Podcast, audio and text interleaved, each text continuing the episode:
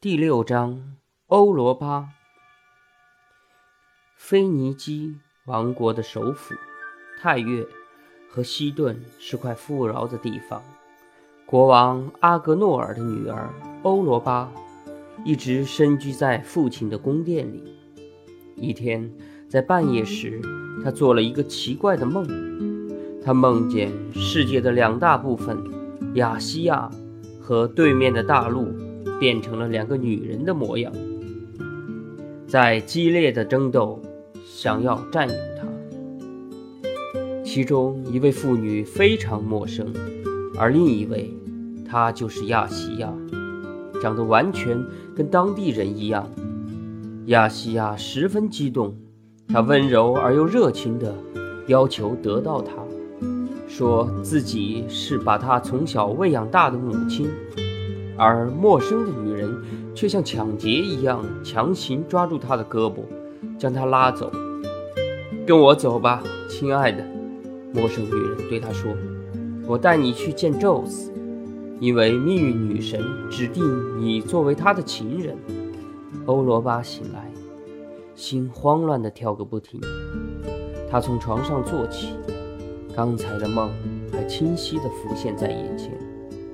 跟白天的真实一样分明。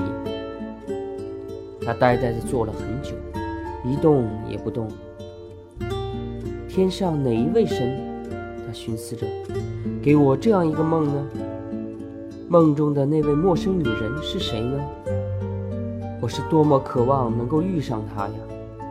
她待我是那么仁慈，即使动手抢我的时候，还温柔地向我微笑着。但愿神让我重新返到梦境中去。清晨，明亮的阳光抹去了姑娘夜间的梦境。一会儿，和她年岁相仿的许多姑娘都聚拢过来，同她游戏玩耍。显然，她们都是显赫家庭的女儿。她们陪她散步，并把她引到海边的草地上。这是姑娘们乐意聚会的地方。海边鲜花遍地，美不胜收。姑娘们穿着鲜艳的衣服，上面绣着美丽的花卉。欧罗巴穿了一件长金裙衣，光彩照人。衣服上用金丝银线织出了许多神生活的景致。这件价值无比的衣服，还是火神。赫淮斯托斯的杰作，善于呼风唤雨，常常引起地震的海神波塞冬曾把这件衣服送给利比亚。那时他们正在热恋之中。后来这件衣服成了传家宝，传到儿子阿格诺尔手上。欧罗巴穿上漂亮的衣服，楚楚动人。他跑在同伴的前头，奔到了海边的草地上。草地上鲜花怒放，格外芬香。姑娘们欢笑着散落开来，采摘自己喜欢的花朵。有的摘水仙，有的摘风信子，有的寻紫罗兰，有的找百里香，还有的喜欢黄颜色的藏红。欧罗巴也很快发现了他要找的花。他站在几位姑娘中间，双手高高的举起一束火焰般的红玫瑰，看上去真像一尊爱情女神。姑娘们采集了各种鲜花，然后围在一起，坐在草地上，大家动手编织花环，为了感谢草地仙子。他们把花环挂在翠绿的树枝上，献给他。宙斯为了年轻的欧罗巴的美貌，深深地打动了。可是他害怕嫉妒成性的妻子赫拉发怒，同时又怕自己的形象出现难以诱惑这纯洁的姑娘。于是他想出了一个诡计，变成了一头公牛。这是一头膘肥体壮。高贵而华丽的牛，牛角小巧玲珑，犹如精雕细刻的工艺品，晶莹闪亮，像珍贵的钻石。额前闪烁着一块新月形的银色胎记。它的毛皮是金黄色的，一双蓝色明亮的眼睛燃烧着情欲，流露出深深的情意。当然，宙斯在变形前已经把赫尔墨斯叫到跟前，吩咐他做一件事：“快过来，我的孩子，我的命令的忠实执行者。”他说：“你看到腓尼基王国了吗？你快下去，把在山坡上吃草的国王的牲口。”统统赶到海边去。赫尔墨斯立即鼓动翅膀，飞到西顿的牧场。他把国王的牲口从山上一直赶到草地上，赶到了阿格诺尔的女儿欧罗巴快乐地采集鲜花、编织花环的地方。可是赫尔墨斯不知道，他的父亲宙斯已经变成公牛，混在国王的牛群中。牛群在草地上慢慢散开，只有神化身的大公牛来到了山坡上的草地上。欧罗巴和一群姑娘正坐在这里嬉戏。公牛骄傲地穿过肥沃的草地，可是它并不咄咄逼人，也不叫人感到可怕。它好像很温顺，很可爱。欧罗巴和姑娘们都夸赞公牛那高贵的气概和安静的姿态。他们兴致勃勃地走进公牛，看着它，还伸出手抚摸它油光闪闪的牛背。公牛似乎很通人性，他越来越靠近姑娘，最后他依偎在欧罗巴的身旁。欧罗巴吓了一跳，不禁往后倒退了几步。当他看到公牛只是驯服地站在那里，又壮着胆子走上前来，把手里的花束送到了公牛的嘴边。公牛撒娇地舔着鲜花和姑娘的手，姑娘用手拭去公牛嘴上的白沫，温柔地抚摸牛的身体。他越来越喜欢这头漂亮的公牛，最后壮着胆子在牛的前额前轻轻吻了一下。公牛发出一声欢叫，这叫声不像普通的牛叫，听起来如同是吕迪亚人的牧笛声，在山谷回荡。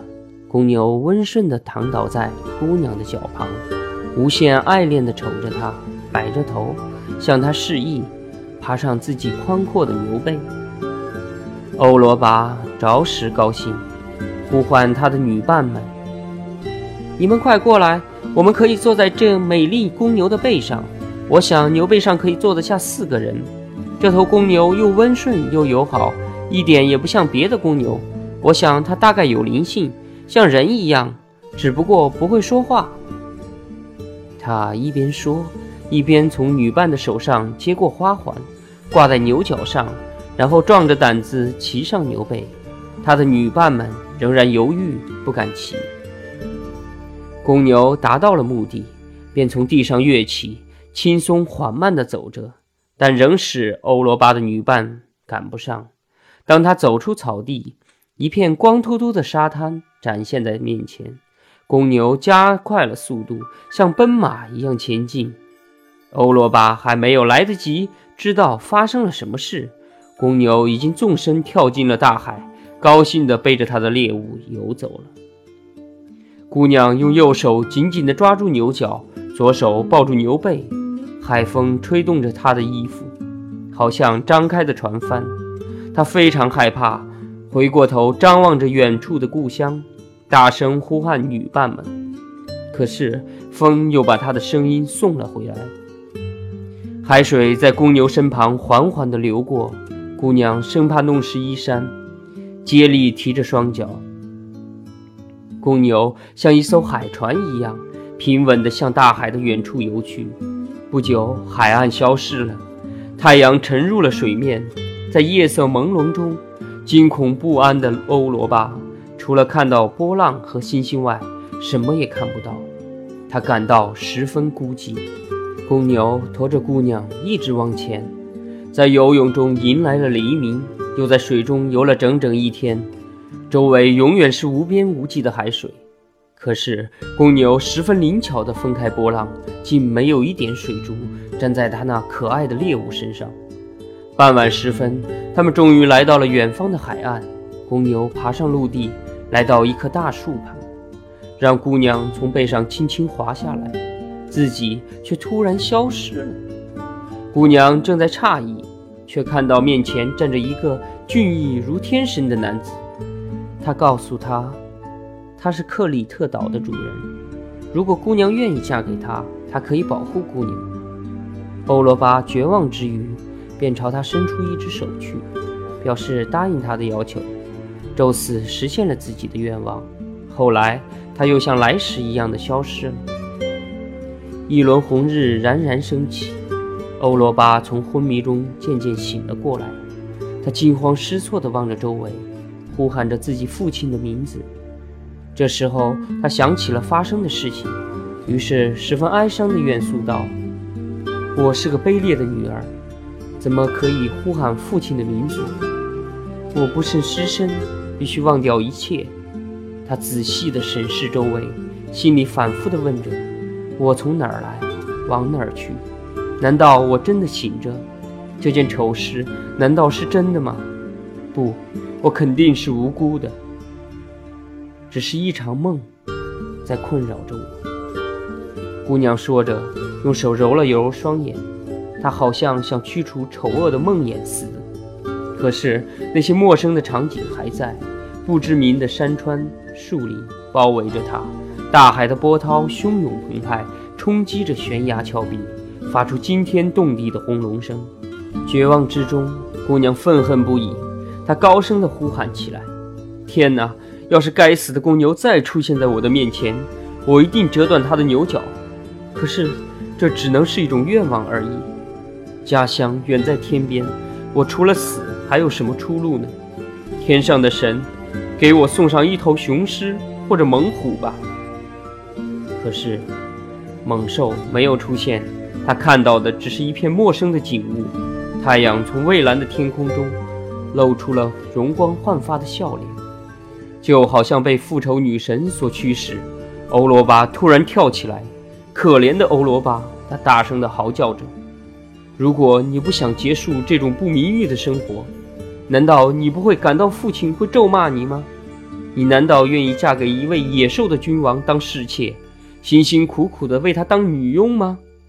你怎么可以忘掉自己是一位高贵国王的公主？惨遭命运遗弃的姑娘痛恨万分，她想到了死，可是又拿不出死的勇气。突然，她听到背后传来一声低低的嘲笑声，姑娘惊讶地回过头去，她看到女神。阿佛洛狄特站在面前，浑身闪着天神的光彩。女神旁边是她的小儿子爱情天使，他弯弓搭箭，跃跃欲试。女神嘴角露着微笑，说：“美丽的姑娘，赶快息怒吧！你所诅咒的公牛马上就来，他会把牛角送给你，让你折断。我就是给你托梦的那位女子，欧罗巴。”你可以聊以自慰了吧？把你自己带走的是宙斯本人。你现在成了地面上的女神，你的名字将与世长存。从此，收容你的这块大陆就按你的名字称作欧罗巴。欧罗巴恍然大悟，他默认了自己的命运，跟宙斯生了三个强大而睿智的儿子，他们是弥诺斯、拉达曼提斯和。萨尔伯东、米诺斯和拉达曼提斯后来成为冥界判官。萨尔伯东是一位大英雄，当了小亚细亚吕克亚王国的国王。